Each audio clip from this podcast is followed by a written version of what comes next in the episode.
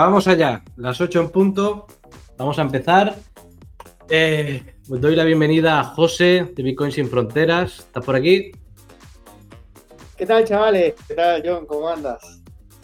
Bien, hombre. Yo quería preguntarte qué cojones pasa con Bitcoin para empezar. Nos vamos a la mierda. No me preguntes, nos vamos a la nada, nada, tío, está, está, complicado, está complicado, la verdad. Eh, más que todo técnico, ¿no? O sea, en el diario se ve medio feo y. vamos a darlo al final, no, no nos pongamos tristes todavía. Que, parece. Era para empezar una recolecta para ir a buscar a Elon Max este y darle una paliza ¿vale? Porque no veas. Bueno, hoy tenemos a un invitado, a Shiru Dax, que eh, lo conozco desde hace bastante tiempo. Es un tío que siempre está ahí eh, operando siempre comentando cositas y muy interesante lo que nos tiene que contar hoy para poder aprender todos un poco. Y nada, bienvenido, Shiru, ¿cómo estás? Hola, pues muy bien. Gracias, John, por, invitarme a, bueno, a esta charla de este apasionante mundo que es el trading. Sí, sí, sí. Siempre viene bien. Te presento a José, ¿no os conocíais? Hola, José, encantado. Un placer, hermano, un placer. No, bueno, yo había visto solo lo que había enviado de, él, su canal y un poquitito su, lo que hace con, el DAX, pero bueno, ya nos contará un poquitito de más a detalle. Y eh, bueno, él está especializado en el DAX. Cuéntanos un poquito así, no te voy a contar que, no te voy a preguntar que nos cuentes tu historia entera, sino cuándo empezaste y por qué el DAX. Eh, bueno, yo la verdad es que, bueno, yo empecé con las acciones, como, bueno, como casi todo el mundo aquí en España.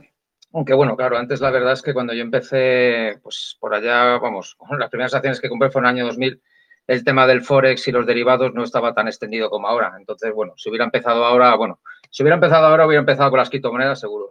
Por lo que está, lo que está más. Seguro, eh, seguro. Por culpa de tu cuñado, hubieses empezado. Sí, sí. Pero bueno, empecé con acciones y tal, y, y, bueno, al final conocí los derivados, bueno, sobre todo de índices, y, y bueno, la verdad que también operaba un poco de todo. Eh, bueno, eh, conocí también, bueno, empecé con futuros del DAX y, luego también los CFDs. Entonces, bueno, la verdad es que operaba un poco de todo, acciones, materias primas, el boom y, bueno, también un poco los índices, pero bueno, especialmente el DAX. Entonces, pues, no sé, la verdad es que llegué a un momento, un, un callejón sin salida en el que, pues, veía que no, que no conseguía ganar.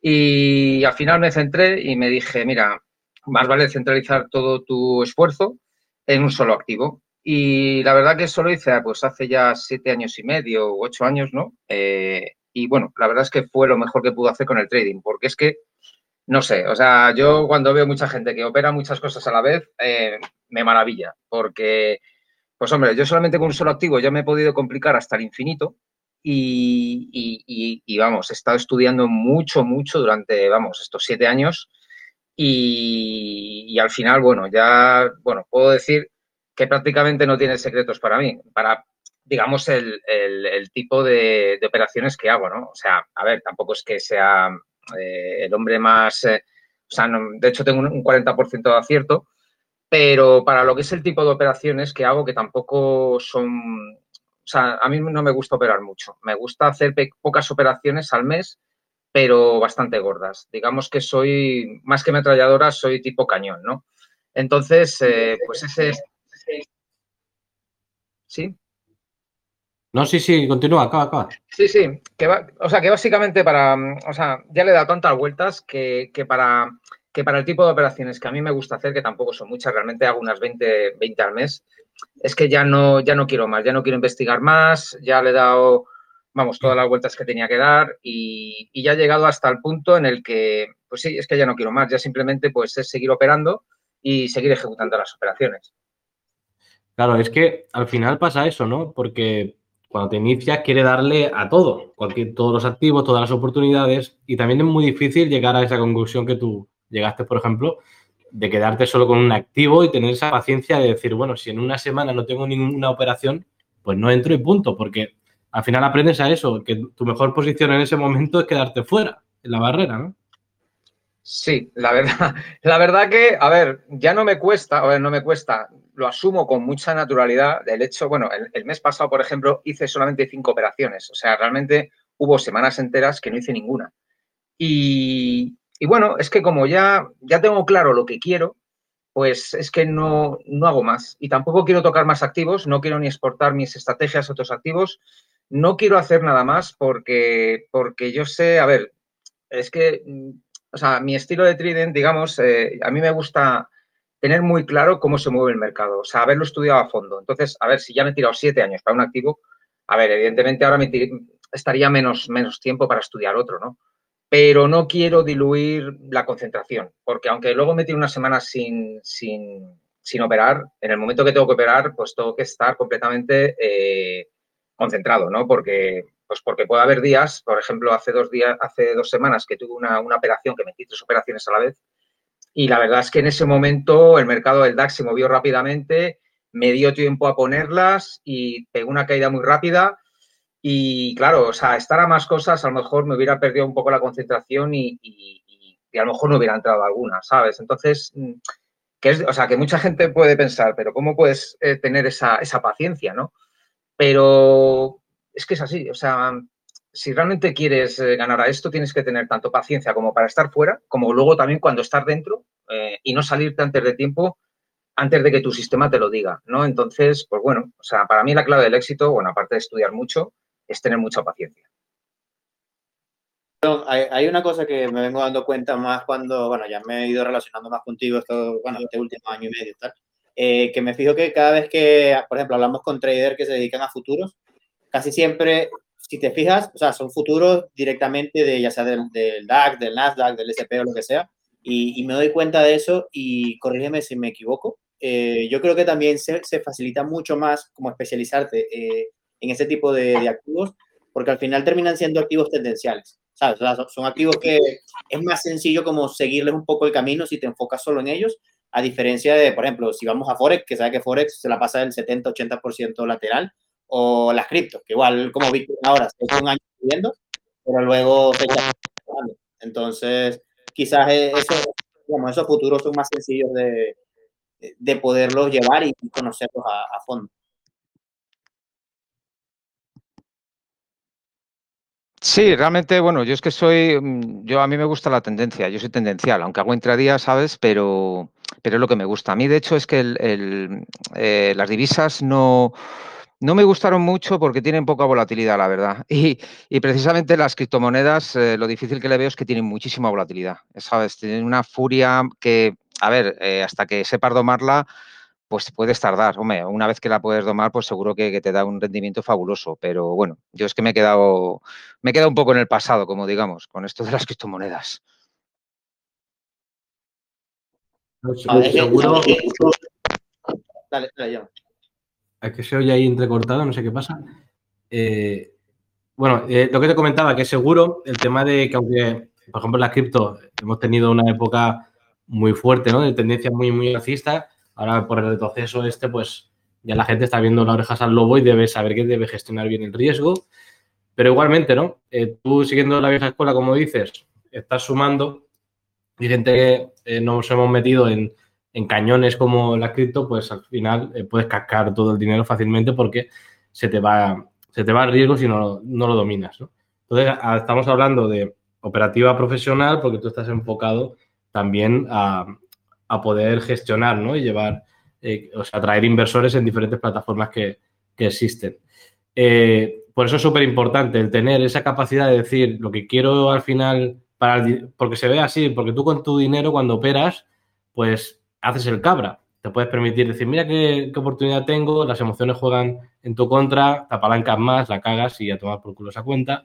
Pero cuando estás gestionando para terceros, por ejemplo, pues estás cuidando ese capital y al final acabas cuidando el tuyo propio y te das cuenta que ese es el camino. Pues es como los fondos o, en varias gestoras que te limitan la operativa. Por ejemplo, hacer operaciones eh, al día. Eh, si pierdes algunas operaciones, como nos comentaba Antonio en el otro podcast, pues ya no continúas ese día. O sea, está muy limitado. Y al final es lo que, lo que mejor funciona. Igual que tú haces, limitado tu operativa buscando solo esas operaciones que, que sabes que son potenciales para ti, ¿no? La verdad es que una vez que estás enfocado, claro, es que es mucha diferencia cuando tú manejas tu cuenta, cuando manejas también tu cuenta y dinero de inversores. Entonces, eh, la responsabilidad es, eh, bueno, es enorme, ¿no? Pero bueno, llega un momento que, te acabas acostumbrando. Hombre, yo me acuerdo a mis inicios, pues que evidentemente notas una presión, ¿no? Aparte que, bueno, el hecho de que, de, que estás ahí, ¿no? Sabes que, bueno, aparte de los inversores, hay, hay, mucha gente que te está vigilando, que te está mirando, ¿no? Entonces, claro, digamos que tus fracasos, pues, se amplifican y también es verdad que, que los éxitos, ¿no? Pero evidentemente, bueno, cuando se gana todo es muy bonito, pero cuando se, cuando se pierden no, no es tan bonito. Entonces, eh, a mí me duele más por, bueno, por los inversores que, que confían la, la, confianza en ti y tú pues, pues les puedes defraudar, ¿no? Entonces, eh, pero bueno, al final es bonito porque, porque sí, realmente eh, es, para mí es más fácil controlar el riesgo mmm, gestionando, bueno, dinero, o sea, es que el, el, el hecho de llevar dinero de inversores te hace ser más cauteloso, y claro, a mí eso me ha llevado, digamos, a tener un trading más responsable, ¿no? Que, que, a lo mejor pudiera ser con tu cuenta, ¿no? Entonces, eso también me ha ayudado en una evolución a, a controlar más el riesgo, ¿no? Porque para mí lo más importante eh, no es ganar, sino controlar el riesgo. Es decir, es eh, tener una estrategia que tienes bien testeada, que tienes bien eh, controlado sus drawdowns y luego cuánto apalancamiento le puedes meter a esa estrategia para, mm, digamos, eh, llegar a encajar un nivel de, drawdown o, racha negativa máxima, ¿no? Que, digamos que bueno, que no asuste a, bueno, a ti y, a, y a, los, a, los, a los inversores, ¿no? Entonces, eh, eso para mí es la clave. O sea, si tú gestionas bien el riesgo, la renta, ganar es secundario. O sea, porque llega un momento que si tú ganas, vas ganando sin gestionar bien el riesgo, el problema que tienes es que luego devuelves el, dinero al mercado y al final estás en donde, vamos, en el punto inicial, e incluso peor porque a lo mejor pierdes más de lo que tenías, ¿no? Entonces, eh, para mí es la clave, o sea, la gestión del riesgo, cosa que, bueno, eh, a ver, siempre cuando empezamos, pues lo que queremos es ganar dinero, o sea, yo tuve años, pues, de ganar mucho, pero, y no, me, me, daba igual el traudón, la verdad, o sea, porque, bueno, lo que quería era ganar más, ¿no? pero ya cuando empiezas a, gestionar dinero de inversores, a querer, a, a querer tener un track record bonito para ser más atractivo, ¿no? Para posibles inversores y para que los que tengas, pues, pues sigan, sigan contigo, pues entonces ahí ya te das cuenta de, de que la clave es el riesgo. Ya, es, claro, eso, eso, eso le pasará a mucha gente que con, con, estas correcciones de cripto, ¿no? Que hay mucha gente, porque me lo han dejado en los comentarios de, de los videos eh, José, es que, y bueno, no había pasado ni siquiera esta corrección y me decían, José, es que la ganancia de, de, desde enero que empecé hasta hoy, pues ya me la comí toda. Y, o sea, en, en, nada. Y eso pasa justamente cuando la gente entra sin saber gestionar bien el riesgo, porque al final, por ejemplo, algo que me pasó a mí, que, que lo he comentado varias veces, es que antes, hace como tres años atrás aproximadamente, yo decía, oye, pero es que mira, si casi toda mi operación, o sea, el análisis siempre que lo pintaba estaba bien, entonces entraba en las operaciones, estaba bien, pero al final el resultado no lo había reflejado en mi cuenta, ¿sabes? Y yo decía, pero coño, ¿qué pasa si, tanto, si, si, si analizo bien, porque sé que lo estoy haciendo bien, porque lo estoy viendo en la gráfica, ¿dónde está el fallo? Entonces cuando veía era, o me metía más con, con más lotas en esta, o me sobrepalancaba más en este, o compraba más de lo que debía hacer, o quitaba el stop loss y, y dejaba que corriese porque para, para, para, para no perder la operación y terminaba perdiendo más. Y al final cuando te das cuenta de eso, cuando yo dije, oye, lo estoy haciendo bien, pero esto es lo que estoy haciendo mal. Y en lo que corregí eso, directamente, pues los números se pusieron en verde, pero un brinco abismal, abismal. Es, la clave el cortar, eh, saber lo que puedes perder, porque mucha gente también entra al mercado y cuando se te va en contra dices, coño, no he puesto stop o no sé el lotaje que he calculado, ¿sabes? No sabes lo que vas a perder. Y es súper importante antes de entrar saber cómo vas a salir de, de esa, ¿no? Y lo que tú dices, José, es súper importante. O sea, eh, estamos haciendo una operativa que eh, al limitar esas pérdidas, cuando tienes una buena ganancia, estás cubriendo esas pérdidas. O sea, poner los riesgos, saber siempre que tienes que cerrar mínimo 1-1, buscar 1-2 y más con las criptos, ¿no? Que se ha podido hacer eso abismalmente, ¿no? Eh, y ahora la gente, toda la masa nueva que ha entrado, pues está viendo con estos retrocesos que esto no es tan fácil como lo pintaban, que era comprar cuando cae, comprar cuando cae, pero si no estás protegido y no sabes cómo hacerlo, pues se te va todo el dinero. Y, lo que comentaba Shiru sobre ese tema, eh, el limitarse es súper importante y cuando aprendes por las malas, ¿no? Porque estás gestionando capital de terceros, eh, eres capaz hasta de decir, en la primera semana he ganado un 3%, por ejemplo, y ya paro mi operativa. Entonces, ¿eso lo, lo contemplas, Shiru, lo de parar en alguna meta? La verdad, a ver, mm, por ejemplo, uno de los bloques que estoy con esto de, inversores es Darwinex, ¿no? Y bueno, eh, Darwinex tiene la peculiaridad que tiene el concurso de Darwinie, ¿no? Entonces, eh, a veces llegas a una buena posición, ¿no? Al final del mes mm, para, tener un, una, vamos, un buen puesto en el, en, el, en, el, en el concurso.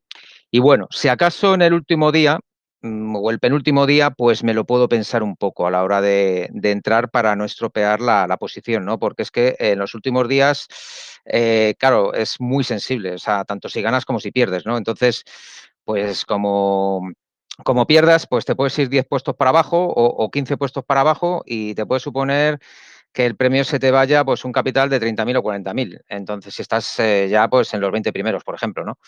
Entonces ahí sí que reconozco, bueno, que tienes un poco estrés, ¿no? Estresa un poquito, la verdad. Pero digamos que si no es eso, yo la verdad es que opero como si nada, ¿no? Porque aparte es que yo mi sistema opera poco, bueno, poco, bueno, mm, depende, o sea, para la mayoría de la gente que veo que opera, opera poco, ¿no? O sea, 20 operaciones al mes son pocas, ¿no? Y además es eso, que yo eh, yo, voy, yo, yo, voy perdiendo poco a poco, como soy tendencial, voy perdiendo poco a poco hasta que hay un día que, cojo buena tendencia, ¿no? Entonces esos días pues son súper importantes, ¿no? Entonces, bueno, yo es que tampoco me, fijo mucho en la rentabilidad que puedo sacar mensualmente, ¿no? Porque, porque yo soy muy disciplinado, ¿no? Entonces, claro, si yo veo que mi, que mi estrategia me va a dar una entrada, Mm, claro, al final tampoco puedo saber muchas veces si esa entrada va a ser muy buena, aunque bueno, depende de la estrategia, puedo adivinar si, va a ser muy buena, aunque bueno, también a veces tienes sorpresas gratas, ¿no? Que no, te, que no te lo esperas y al final la tienes, ¿no?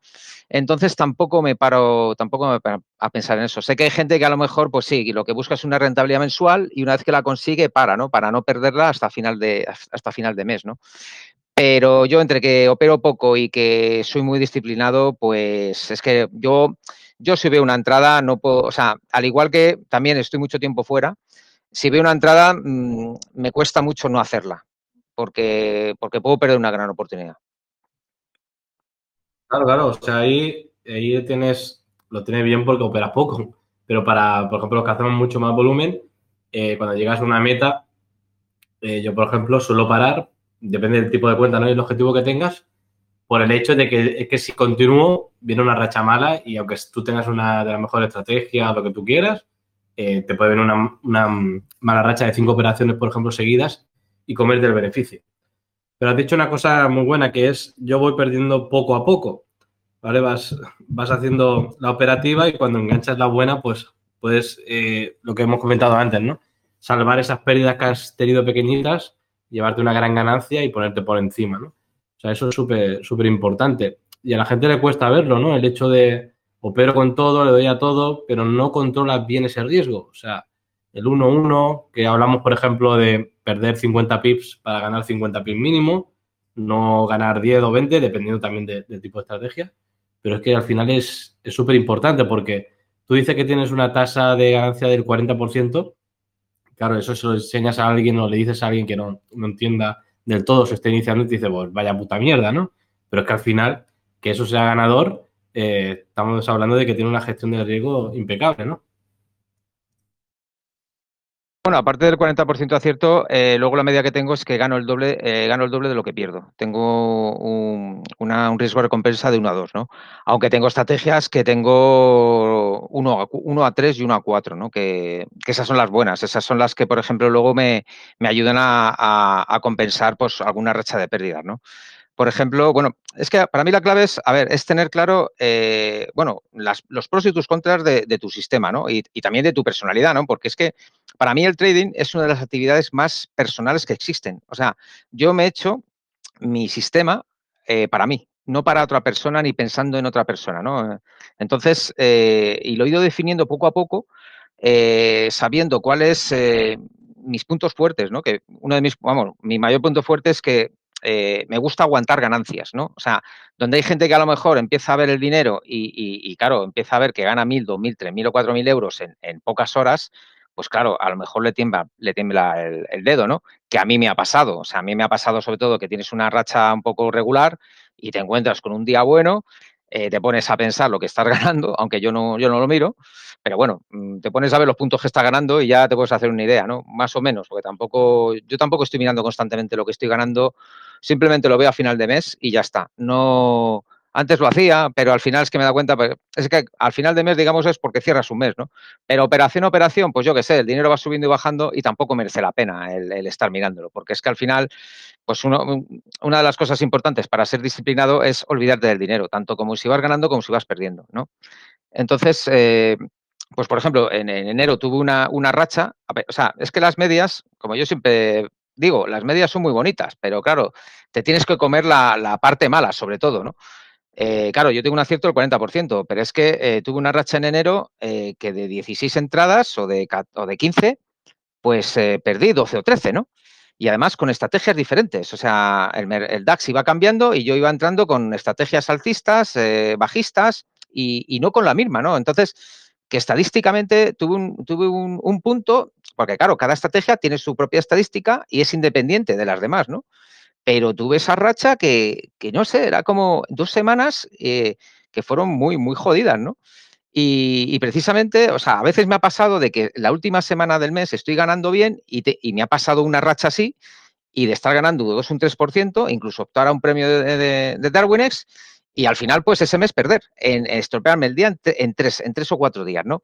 Entonces, bueno, también a veces por eso ya el último día mmm, me quedo un poquito, si voy en una zona del, de, del concurso bien, pues ya, ya me, lo, me lo pienso más, ¿sabes? Pero bueno, la racha esta que tuve, claro, al final, pues en un día, eh, pues arreglé, pues el, recuperé el 80%. Pero claro, porque es que mi sistema es así, es, es, encajar golpes hasta que llega un día que tú pegas el golpe, ¿no?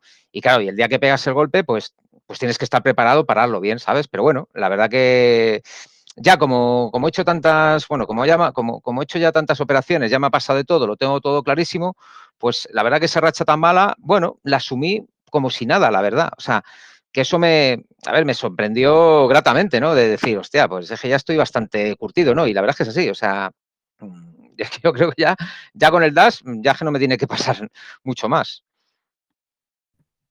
Es que eso, eh, o sea, tener una racha negativa, hay mucha gente cuando se inicia, o yo, por ejemplo, si tengo algún conocido que dice, hostia, pero es que estoy perdiendo, esto no funciona, o lo que sea, está teniendo racha, digo, joder, tío, pues no te queda nada que, aguantar en el mercado, ¿no? Porque nos vienen rachas, 5, 6, 7 operaciones, como tú decías también 12. O sea, eso es así. El mercado no da, no da. Si te metes en acciones americanas, las caídas que han tenido, pues te las comes con patatas y al final la diferencia está la administración del capital, el riesgo. Si te administras bien, cuando venga la buena racha, pues recuperas y nos ponemos por encima rápido. Pero tienes que tener, hablando mal, los huevazos duros para, aguantar esas rachas malas, no venirte abajo, que las emociones no te vuelvan loco, que después te apalanquen más y destroces todo, ¿no? O sea, que eso es primordial. Y eso seguro José lo verá ahora también reflejado en, comunidades por, por, el tema de la caída de las criptos, ¿no? Sí, eh, bueno, ahora justamente, digamos, la gente al principio, cuando está desde fuera, ¿no? Que, no le tocan los malos ratos, dicen, no, bueno, sí, es que mi estrategia funciona tanto por ciento, puede ser hasta 80%, ¿no? Digamos, algún número. Y, claro, lo que pasa es que no le ha tocado, que es que ese 20% te pueden tocar como le pasó a decir, o sea, las 20 seguidas, por decirte algo, ¿no? De 100 operaciones. Y, y si, es que si no te sabes cuidar de eso, te matas. Lo bonito aquí de todo esto, que siempre me gusta, ¿no? Es que, por ejemplo, ya todos conocen la operativa de John, también conocen mi operativa y conocemos la operativa del invitado, ¿no? Y, por ejemplo, vemos la de Giru que dice, bueno, 40% de acierto, pero eh, un riesgo-beneficio muy, muy amplio. Por ejemplo, mi estrategia ronda entre un 60 o 70% de aciertos, pero yo, es que claro, uno siempre va, como estamos en mercados tan cambiantes y no en un mercado tan marcado como, como el de los futuros, que puede ser el DAS, el Nasdaq o lo que sea, eh, generalmente cambia. Yo, por ejemplo, mi operativa la he cambiado mucho porque cuando yo estaba, cuando yo estaba haciendo Forex hace dos, tres años atrás, eh, mi riesgo-beneficio era justamente así. O sea, yo entraba y mínimo iba 1, 2 o 1, 3. Pero con el tiempo, como he ido variando de mercados y haciendo todo, bueno, John lo sabe, cuando, cuando John le estaba interesando el tema de las acciones, por ahí a mediados del año pasado. Yo le dije, yo, mira, la estrategia que yo estoy siguiendo es, como eso es un mercado tendencial y medianamente eh, manejable, ¿no? Yo lo que hago es que casi, en casi todas las operaciones en acciones americanas yo me voy uno a uno, ¿no? Cuando voy apalancado. Eh, ¿Por qué? Porque el, ratio de acierto de, la estrategia que yo tengo en, en, las acciones es muy alto. Te digo, no lo, me, no lo he calculado más, pero estará, estará rondando el 70-80%. Eh, y me voy con un 10% de la cuenta por cada acción que compre. O sea, imagínate, si de casualidad es que abriese 10 operaciones seguidas y las 10 se me vienen en contra, me fundo la cuenta, ¿no? Pero en ese caso tuve que ajustar el manejo del riesgo a algo diferente, que fue lo que dije, bueno, mira, eh, la efectividad es muy alta, pero no voy a abrir más de tres operaciones seguidas sin que al menos una de esas tres, una esté asegurada. Entonces, si te digo, tengo pues ya prácticamente un año operando las acciones de esa manera y pues la verdad no, nos ha ido súper, súper bien. Y como ven, en este caso no un riesgo-beneficio muy amplio, pero sí un apalancamiento un poco más fuerte y cuidando el riesgo de no, sobre, no, de no sobreoperar. Y los resultados han estado muy, muy bien. Realmente mucha gente que está operando conmigo a día de hoy eh, entran porque quieren eh, más que todo las señales de, de, las acciones, ¿no? Pero para que todos vean lo que siempre decimos, ¿no? Que no hay un, un santo grial, no hay un solo camino, hay muchas maneras de hacer dinero y lo importante es que conozcas bien tu, método. Eh, el tema es ese, que y también por mucho que digamos o tengamos esas rachas buenas, ¿no? Al final generalizada, siempre viene esa racha mala que te la comes con patatas y, no podemos hacer nada. Eh, me gustaría que Shiro comentara, ya que hablaba de DarwinX, están estas plataformas, sabemos que DarwinX te limita un poco la operativa o, o sea, lo que hace es cuidar un poco al inversor, eh, lo replica de una manera eh, más conservadora o dependiendo ¿no? de la estrategia, tiene el bar que le llaman y va ajustando. Y eh, estamos ahora, Siro, en una nueva plataforma donde el tipo de, inversor o usuario que hay, pues es un poquito más, o sea, como no existen esas limitaciones, puede ser incluso más interesante o otra alternativa, ¿no? Para, para los traders verdad que, bueno, cada tipo de social trading eh, tiene sus pros y sus contras, ¿no? Entonces, bueno, mm, la verdad es que en DarwinX a mí lo que más me gusta es el, es el concurso, ¿no? Que, que, te motiva bastante, ¿no? Pero lo que no me gusta precisamente es el gestor este de riesgo que tú hablas, eh, porque, bueno, a ver, yo ya gestiono bien el riesgo, tampoco hace falta que me lo tengan que gestionar, ¿no? Pero claro, eh, entiendo que se tienen que, cuidar en salud y, bueno, pues no permiten hacer cualquiera, cualquier, bueno, salvajada, ¿no? Pero bueno, la verdad es que, a ver, cuando se pierde, a ver, el gestor de riesgo también, o sea, pierdes, pero bueno, pierdes menos, pierdes menos. Y cuando ganas, también ganas menos. Entonces, a mí, precisamente, como yo tengo días que en los que a veces eh, meto más de una operación, entonces el, problema que tiene el gestor de riesgo es que piensa que se me está yendo la cabeza, estoy asumiendo más riesgo un poco descontroladamente, pero yo lo que hago es cuando meto la segunda operación es que la, primera ya la tengo cubierta. Entonces, claro, eh, el gestor de riesgo eso no lo sabe. Eso no sabe que yo si sale mal no voy a perder el doble de lo que pierdo habitualmente. Pierdo por una, ¿no? Y ya no te digo cuando meto tres. Cuando meto tres, pues es lo mismo. Debe pensar que, ya se me ha ido la cabeza completamente y que, que se me ido la, la olla, ¿no? Pero es lo mismo, o sea, si pierdo, pierdo por una. Entonces, claro, esto es una técnica que ya, vamos, después de bastante tiempo he conseguido consolidarla y los resultados, claro, es aprovechar ya, porque he visto, día que es bueno, pues venga, vamos a ver si es más bueno, ¿no? Entonces, claro, son tremendos, ¿no? Entonces, bueno, es la parte mala, o sea, porque es que a mí me perjudica bastante, porque claro, yo si yo voy, yo para perder, pues como pierdo poco, pues tampoco me quita mucho. Pero cuando gano mm, directamente la segunda o la tercera entrada es que ya no existen, ¿no? Entonces me, perjudica bastante. Entonces ahora, bueno, he conocido un nuevo broker de, trading social que se llama RoboForex y bueno, aquí realmente no hay, no hay limitaciones, entonces eh, digamos que es la operativa es más libre. También es verdad que, la gente, bueno, los traders pues mm, pueden ser más, más, más kamikazes, ¿no? O sea, eh, es, más, es más, más riesgo, ¿no? Aunque bueno, al final el, que te, el que te copia, digamos que, que también puede copiarte con más o menos eh, niveles de, riesgo, ¿no? Según lo, que te pueda confiar en, en tu operativa, ¿no? Entonces, bueno, también es una, es una alternativa que, bueno, que a mí me ha gustado bastante. La verdad es que he llegado y, me han entrado un montón, un montón de copiadores, ¿no? Porque, bueno, ya me conocían algunos de, de Darwin y tal, o del canal que tengo y, bastante bien. O sea, bueno, tampoco, hombre, siempre hay que abrirse nuevas puertas, ¿no? Pero como ya os digo, o sea, es que, claro, también está de toro, ¿no? De estos tipos, ¿no? O sea, cada uno tiene sus cosas diferentes. Axi Trader también tiene, también tiene un tipo de, bueno, no es social trading, pero también según vas haciendo buenos resultados, también te ponen dinero, pero también es un poco limitado. Yo qué sé, es, que al final, bueno, es encontrar tus sitios que te pueda conocer la gente y, bueno, que la gente pueda confiar en ti y tú responderles con un buen trading. Sí, eh, ahí lo bueno que, bueno, lo bueno eh, que vi es que tú puedes, por ejemplo, poner tu fee, ¿no? O sea, ¿qué le cobro yo a un inversor por copiarme? Y sabemos que en DarwinX, por ejemplo, pues te limitan al 15%, antes era el 20% que podías cobrarle al inversor. Y aquí creo que tú puedes eh, ponerle la tasa que quieras, ¿no? Incluso, bueno, no sé si el 100%, por decir así la cifra más alta, pero sobre el 40-50% lo puedes poner, ¿no? Puedes llegar a eso, al 50% creo, ¿sabes? Yo he puesto 25% porque, bueno, la verdad es que me... A ver, cobrar Hay mucha gente que, que pone el 30, pero ya...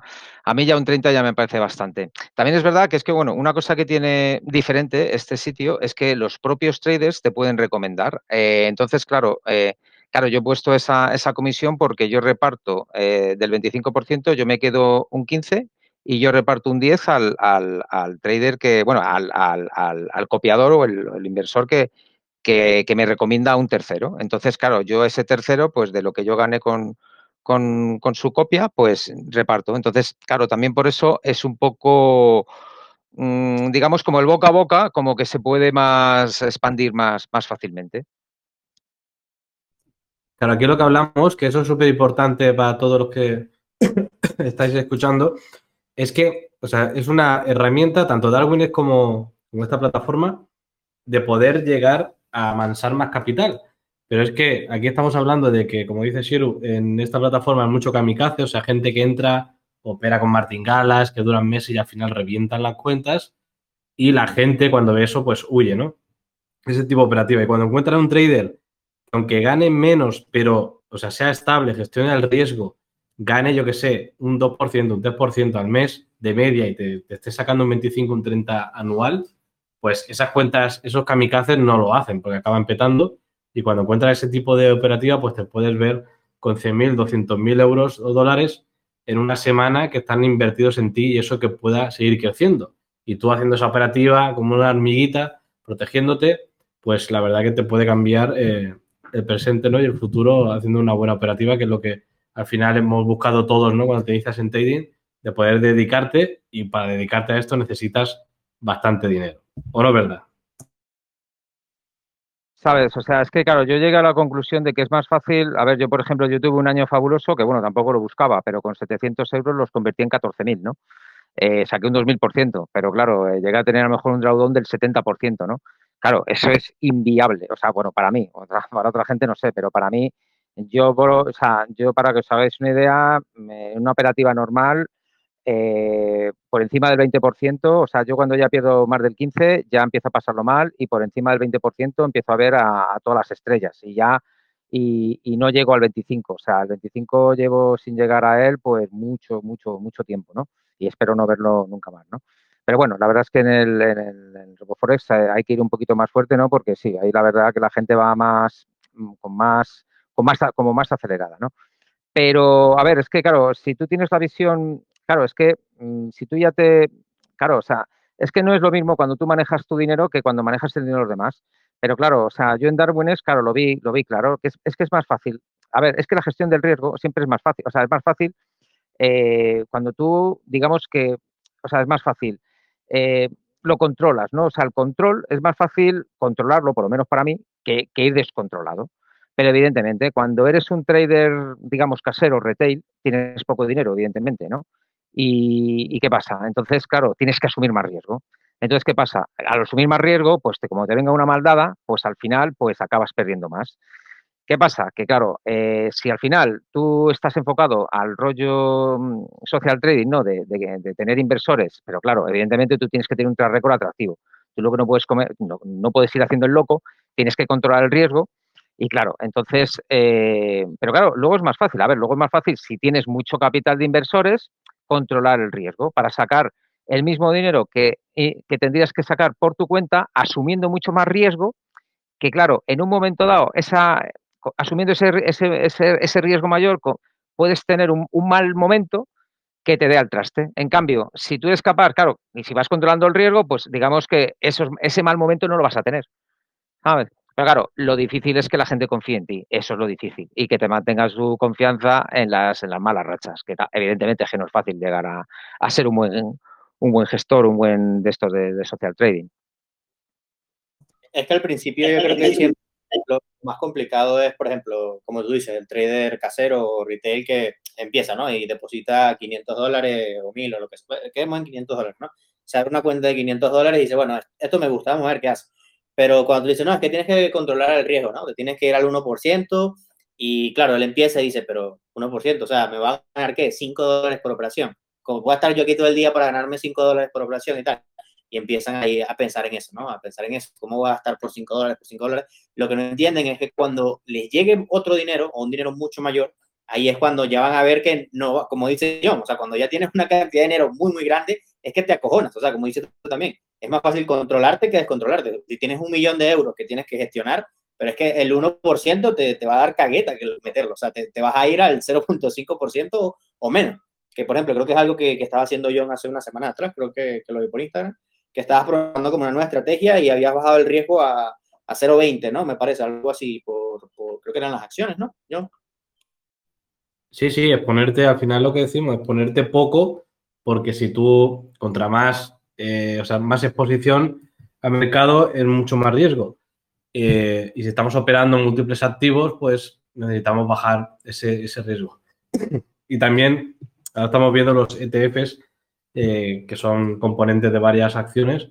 De, al final, como vienen esos ETF gestionados por expertos, tú simplemente tienes que posicionarte en esa tendencia y también dejar que, vaya tirando. Ahí sí que te puedes apalancar un poquito más y tener el 1%, por ejemplo, en, riesgo. Pero lo que comentabais eh, era eso, ¿no? Que yo, por ejemplo, si tú empiezas con 100 dólares, por ejemplo, a operar y ese 1% que es un dólar, pues dice, con esto no tengo nada, le meto más caña y esos 100 euros o 100 dólares los pierdo en un momento.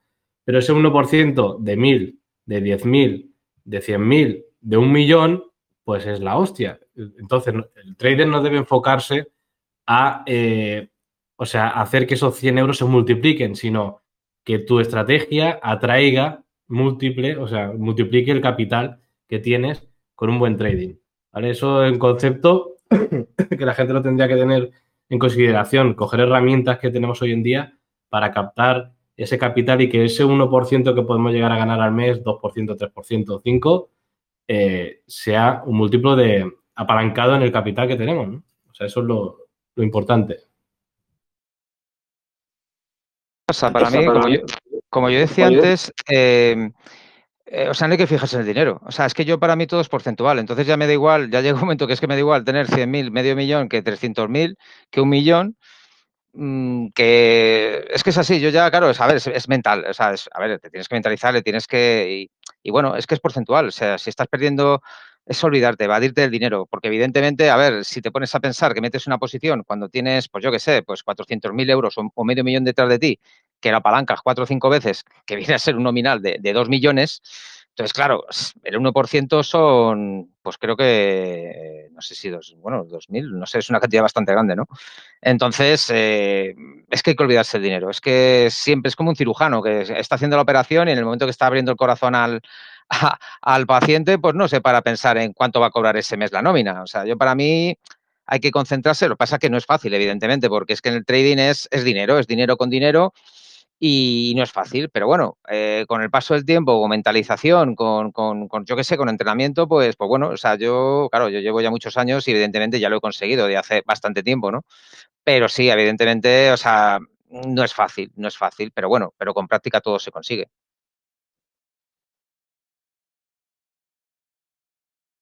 Tienen por aquí una pregunta. Eh, no, mentira, no es una pregunta para ti, sino en la caja de, Instagram, pero me, da risa porque me pone, nos pone Darío, ¿cuántas cuentas habéis quemado en 2021?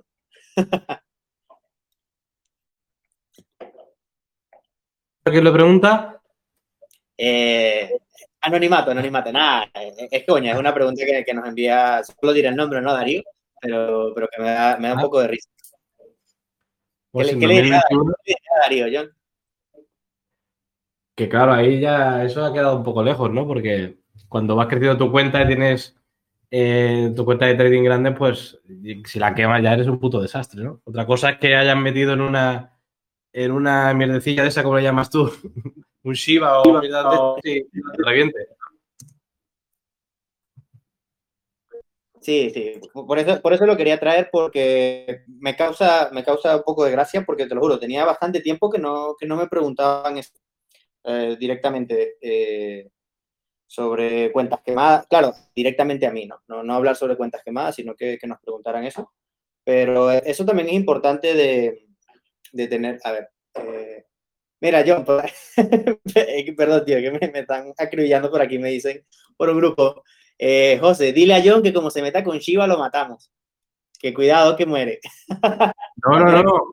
El Shiva Army es va con todo el Shiva Army. Que yo tengo ahí 400.000 Shivas de esos. o sea que yo soy el primero que quiere cuidar el ese. Vamos, por, el, por el Ferrari, ¿no? Con este. Sí, sí. O sea, eso tiene que subir, tío, no me jodas. Si no, ahí sí que, ahí sí que quemo la cuenta. Bueno, ahí, por ejemplo, a mí me salió bien ahí la jugada. Eh, primero le puse mil y esos mil ahora son como nueve mil.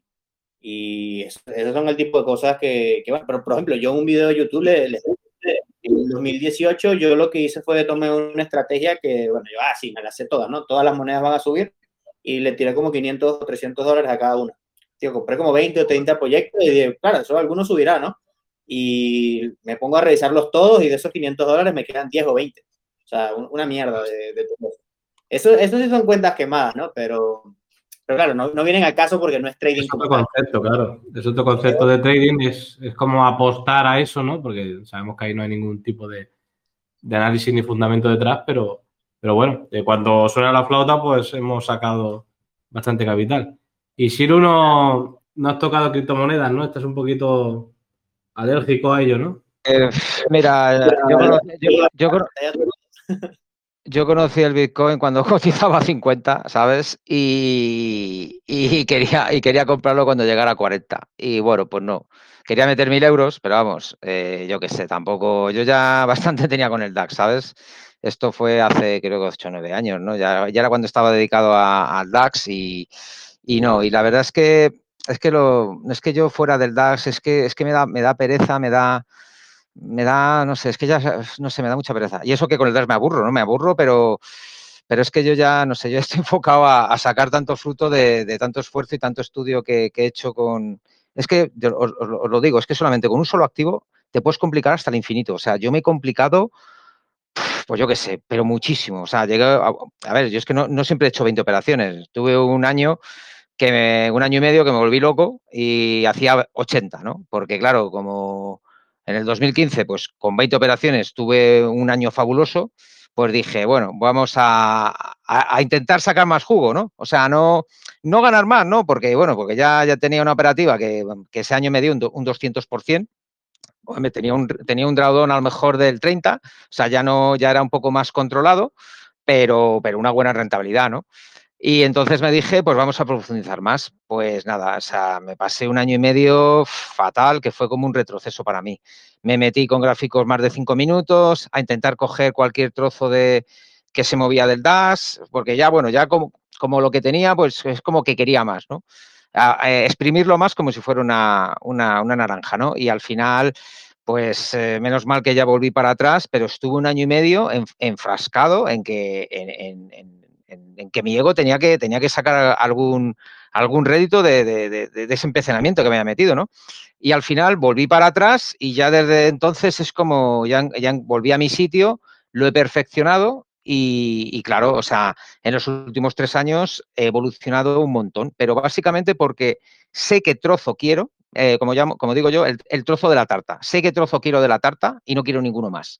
Entonces, eh, porque claro, cuando yo ya sé lo que es ir a, querer coger más trozos y, es, que lo, es, es, que estaba, vamos, completamente loco, porque claro, estaba estudiando todo el día, todo el día operando, encima perdiendo, y bueno, porque, porque bajé el riesgo y al final operaba con, con la mínima posición, ¿no? Porque, porque fue un desastre, ¿no? Y claro, ya tuve que, hasta que en el momento que, vi que, eso era un callejón sin salida, pues, pues no volví por el buen camino. Y, claro, desde que volví por el buen camino, estos últimos tres años, pues una maravilla. Aunque bueno, el año pasado tuve que parar un poco por, el COVID, ¿no? Por la, alta volatilidad que había. Que claro, yo mis, estrategias funcionan en un mercado normal y claro, pues ahí tuve que, parar y bueno, la verdad es que el año pasado pudo operar con normalidad seis meses. Pero bueno, la verdad que los seis meses que en cuanto se fue la volatilidad, enganché de nueve o diez semanas, eh, gané ocho nueve, o sea, solamente perdí una. Entonces dije, bienvenido otra vez el, mercado normal. Eh, ¿Qué pasa eso? Eh, cuando tú tienes una mala racha, que nos pasa a todos, pues ya empiezas a saltarte las dudas, a cambiar la estrategia, dices si esto no me funciona, empiezas a probar cosas y al final vuelves otra vez dices, ¿qué coño estoy haciendo? Voy a lo vuelvo porque había dado buenas señales, esta que entré al final se ha recuperado eso es la carrera de la rata de todo trader, ¿no? Y bueno, eh, está muy bien que no te haya seducido el mercado eh, de las criptomonedas, porque ya has visto que está operando hasta mi vecino, el, abuelo, eh, es una locura, ¿no? Y, pasa eso, que la gente se mete sin ser consciente de dónde se mete y, bueno, ahora, pasa eso, ¿no? Están comprando ahí las caídas y la caída ya lleva rato y se puede hacer un buen, es que, ¿sabes lo que no me gusta? ¿Sabes, ¿Sabes por qué? Es que lo que no me gusta es que están 24 horas todos los días. Entonces, mm, ¿cuándo descansas? ¿Sabes? es que... ¿Qué estás diciendo? José, dile algo. Perdón, es que, me quedé dormido porque yo casi no duermo. Más de 24 horas José. Sí, o sea, ¿cómo lo hacéis? O sea, ¿cómo, o sea, ¿cómo podéis controlar un mercado que se mueve 24 horas? O sea, yo, a mí me gusta dormir tranquilo. Eh, eh, eh, es, muy complicado. Lo digo yo que desde, mira, desde mayo del 2017, no te metas, porque esto es peor que la droga. Esto por ahí hay, hay una nota de voz de, un tipo que dice, puto Bitcoin, puta mierda, putas criptomonedas, que no sé qué, esto es peor que la heroína, tío. Es que quiero venderlo todo y mandarlo a la mierda y olvidarme de todo, pero es que pues me acuerdo que si sube me hago rico, maldita sea todo. o sea, esto, esto, es una locura, Pero aprendes a quererlo. O sea, por ejemplo, al final, eh, sí, está abierto las 24 horas, pero recuerda, se mueve mucho por los tipos de mercado. Por ejemplo, te hablo directamente de Bitcoin y a Bitcoin ya yo le tengo más, más o menos el timing, ¿no? O sea, generalmente se mueve casi siempre en la sesión americana, o sea, cuando abre la bolsa, y muy poco en la sesión europea. Entonces, digamos que los mayores movimientos fuertes que puede tener eh, es en la sesión asiática y en la americana. O sea, que, digamos, en la europea se toma un descanso y siempre hay como unos ratos muertos, ¿no? Entonces, al menos lo que yo hice fue que eh, yo intento analizar eh, más o menos a eso, las 11, 12 de la noche aquí, hora de España, para, para presentar lo que puede pasar al día siguiente. Y generalmente pasa eso, o sea, muy pocas veces ah, pasa que me, que me despierta un movimiento así muy, muy extraño, ¿no? Pero a veces los putos chinos sí, sí lo mueven. Pero es, es, cuestión simplemente de acostumbrarse porque al inicio, claro, sientes que, que todo se mueve, que no, no, tienes descanso, pero luego cuando yo le coges el, el ritmo, tío, es, que, es, como, es como todo lo, es como los futuros, o sea, básicamente porque, eh, corrígeme si me equivoco, pero por ejemplo, los futuros de, del DAX deben estar abiertos también 23 horas al día, ¿no? Porque los del S&P y el Nasdaq me parece que están abiertos 23 horas al día. Sí, antes, en la sesión americana. Antes, bueno, ahora desde hace dos años abre por la noche, pero de todas maneras es que yo hago intradías. Antes, antes eh, hacía, mm, digamos, entraba en un día y, cerraba el día siguiente. Pero ya desde, bueno, y cuando cerraba por la noche, claro, ya desde, pues hace ya unos años eh, hago intradía, aunque bueno, ahora hago, hago también una operación swing, porque cuando se pone muy alcista la volatilidad baja tanto que es que el intradía se hace horrible. Entonces, eh, pues la mejor manera y casi la única de, ganar, de seguir ganando cuando se pone muy alcista es dejar correr varios días, ¿no? Meto la mitad del, volumen para, por si hay un hueco en mi contra, sobre todo los fines de semana, que es ahora cuando cierra, ¿no? Porque, bueno, hay algunos bloques que sí que cierran por la noche, pero y otros no. Pero yo por eso hago intradía, ¿no? Porque es que yo ya cuando, sobre todo cuando me dejaba una posición, mm, yo dormía peor. Claro, cuando me dejaba una posición al día siguiente era porque estaba ganando y estaba ganando bastante. Y claro, y, el, hecho de estar pensando que, que voy a seguir ganando más, pues me hacía dormir fatal, ¿no? O sea, precisamente cuando he perdido, como pierdo en el día, pues duermo más tranquilo, porque ya, ya he perdido, me he pegado el palo, me he quedado jorobado, me he quedado hundido y, duermo más relajado. Eh, por ejemplo, eso, es otra cosa que, se me olvidó decirte, pero digamos, con, el paso del tiempo y con este mercado tan, tan activo, por así decirlo, eso es otra cosa que, tuve que ajustar, ¿no? de mi estrategia o sea, yo a día de hoy prácticamente no abro una operativa que no sea eh, de cuatro horas en adelante, por lo cual eso me da un margen de, de dos a cuatro días en que se desarrolle, ¿sabes? Entonces simplemente abro la operación y, ya simplemente voy, voy revisando, ¿no? Antes de dormir, durante el día o lo que sea, y, también te da, te da como un espacio, ¿no? Y eso fue también algo con lo que me enganché un poco con John, porque, claro, John abre también las operaciones, creo que del diario en adelante. Entonces, eso, eso siempre te da como un margen de tranquilidad, aunque siempre es complicado. Dormirte con operaciones abiertas es complicado, pero ya cuando sabes que el stop está tan largo, eh, no tiene nada que ver. O sea, por ejemplo, nosotros tenemos una operación ahora en Bitcoin y el stop loss, o sea, yo lo tengo en 40 mil, más o menos por los 40 mil, ¿no? O sea, es un rango más o menos como de unos 5 mil dólares desde el momento en que entramos. Y pues nada, puede pasar dos, tres días, cuatro días hasta que se termine de desarrollar la operación de que no cierre nunca es que no tienes gap en tu contra. Entonces, claro, lo que es un poco complicado también luego es una ayuda. Sí, sí, así es. Y por ejemplo, con, las acciones americanas, que estamos relativamente nuevos, ¿no? Tanto John como yo, tenemos apenas como, como un año, digamos, haciéndole trading como tal, se nota mucho, o sea, se nota mucho el, digamos, el, el estrés y el frenesí de que sabes que abre a dos, a las tres y media hora aquí en España y cierra a las 10 de la noche, ¿no? Por decir algo. Y, o sea, si el mercado se está matando, o sea, como que cierra el mercado, te da como una paz y una tranquilidad mental, así haya post-market y luego haya eh, pre-market en la mañana, pero es, eso de, cortar los horarios es, es, importante. Yo, por ejemplo, también me di cuenta que en el cripto los fines de semana es súper, súper lento y, y, por eso yo me desaparezco. O sea, de viernes a domingo prácticamente no analizo ni miro gráficas porque es muy complicado que, que pase algo, ¿no? Ya luego si pasa algo, todo el mundo se vuelve loco y me escribe, pero, pero por mi parte yo sí me lo tomo con, mucha más calma. Sí, sí, hay que exponerse poco a mercado, pero lo que pasa eso en las criptomonedas, eh, a mí cuando uno me dice, oye, ¿has visto esta moneda? Digo, ¿qué, qué coño es eso? ¿Sabes? Una, nueva moneda, no sé qué. Tienes que estar tan al día, tener tantas fuentes de información, que al final, pues, eh, te vuelves loquísimo. Y operar eso eh, ser consciente del riesgo y tener un capital ahí también bueno para poder diversificar en, todo, en todos estos activos. Pero bueno, el tema de que nos ha puesto Ishiro, pues es súper interesante para, todos, ¿no? Por el hecho de que al final, eh, si queremos vivir de esto, lo que hemos tenido que hacer es, eh, no todo el mundo tiene un gran capital para poder hacerlo, pero ya sabemos que por lo menos tienes que tener 100.000 euros para que puedas ver rendimientos que te pueda permitir a la larga eh, vivir del trading. Otra cosa es pegar pelotazos ¿no? en las criptomonedas o tener ahí unas buenas tendencias donde hemos aprovechado y ganado mucho, pero se da pocas veces en, la vida un mercado tan, tan fácil, ¿no? Entre comillas. Eh, y Siru, ¿qué te quería comentar? Eh, el tema de por qué hace CFD, ¿es por el tema de, de este tipo de plataformas o te va mejor CFD por la gestión de riesgo que los futuros? Bueno, básicamente yo, yo empecé, bueno, yo, yo, yo, yo empecé con el DAX con el futuro, ¿no? Eh, porque claro, cuando yo, yo empecé con, con, esto estaba el DAX con 25 euros el punto.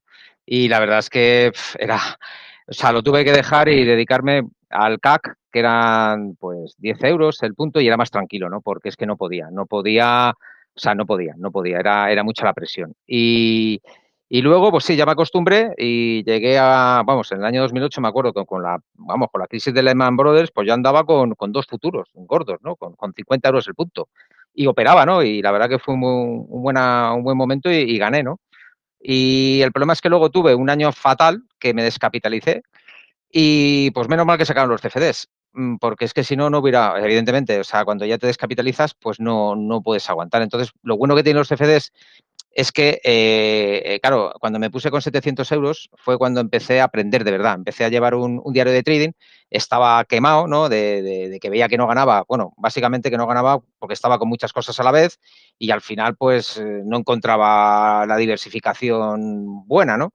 Y me dije, ponte solamente con el DAS, ponte con 700 euros y fue cuando empecé, vamos, el, punto de inflexión en, mi vida con el trading, especializarme y empezar a hacer un diario de trading y empezar a hacer y, estudiar mis estrategias, o sea, las operaciones que hacía y a estudiar el, DAX propiamente dicho, que es ahí cuando vi que, empezaba a tener conocimiento, ¿no? Luego el problema que tuve es que me pasé de estudiar, evidentemente, ya, porque llegué a un momento que dije, mira, si estudias, oye, mal, mal no te va a venir, claro, mal no te va a venir hasta que te, te, te, vuelves loco y, y, también todas sus cosas malas. Pero sí, porque bueno, la verdad es que lo que me gustan los CFDs eh, es que ya el futuro ya ni me acuerdo, aunque han sacado ahora el mini, pero bueno, entre que, claro, estos brokers pues usan CFDs y yo, pues bueno, pues me ampaño igual. Y sobre todo que para, para, para, para, ir, para ir subiendo el dinero según va creciendo, es mucho más fácil. Eh, porque claro, los CFDs lo que tienes es que puedes meter, pues a lo mejor 10 eh, céntimos por punto, e incluso a, algunos brokers menos, ¿no? Entonces, con poco dinero puedes ir subiendo poco, eh, el dinero va subiendo poco a poco y tú vas subiendo poco a poco subiendo el, lotaje que vas metiendo. En cambio, claro, cuando, o sea, con el, bueno, con el mini tienes que subir de 5 en 5, pero claro, con el gordo es que era de 25 en 25. Entonces, claro, el paso de un contrato a dos era brutal, o sea, era un paso enorme. Entonces, claro, con CFDs, digamos que esa subida se hace más escalonada. Doblando y es peligroso si no tienes una cuenta que se amolda a ese riesgo. Eh, ya para acabar, eh, mojate un poco y dinos qué puede hacer el DAX. ¿O estás metido dentro? ¿Alguna operación? ¿Cómo lo ves? Pues, eh, la verdad es que hoy ha llegado a los máximos históricos y se ha dado la vuelta, está dejando una vela diaria bastante bajista.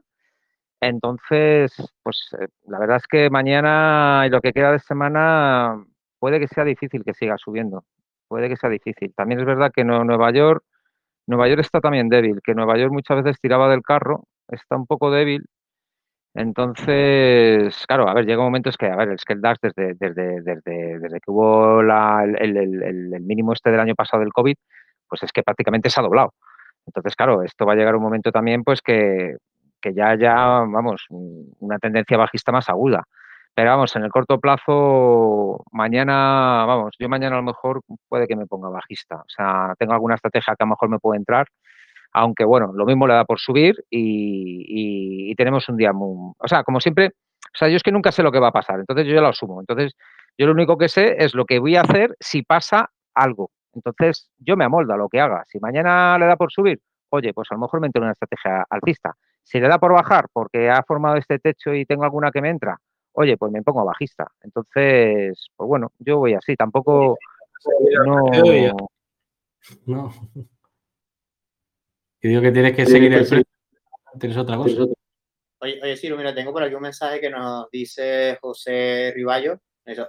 Hoy voy me maravillo, mi admiración por Ciro, porque es la paciencia la mejor herramienta en trading, se dice.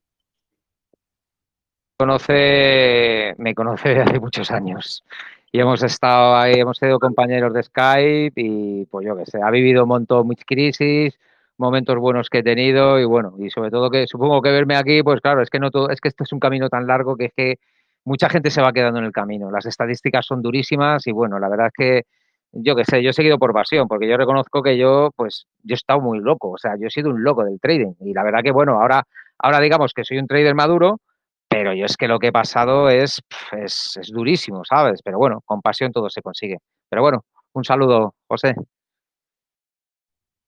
Muy bien. Eh, pues lo vamos a ir dejando ya aquí. Si querías comentar algo por último, José. Eh, pues sí, que preparen la exposición fetal para, para llorar estos próximos días los, los criptoamantes. no jodas, no asustes, tío. Está feo, ¿qué, te voy a decir? Está feo. Como, que como llega a los 40, se va a los 30, pero de picada. Esperemos que no pase. Ah, bueno, salió una noticia de China que había prohibido los comercios usar criptomonedas y eso ya un poco a poco.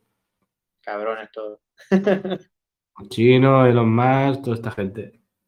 Bueno, pues nada, Siro, pues muchas gracias por haber participado. Eh, ha sido un honor. Y nada, eh, ¿algún último comentario que quieras hacer? Muchas gracias a vosotros y un placer haber estado aquí.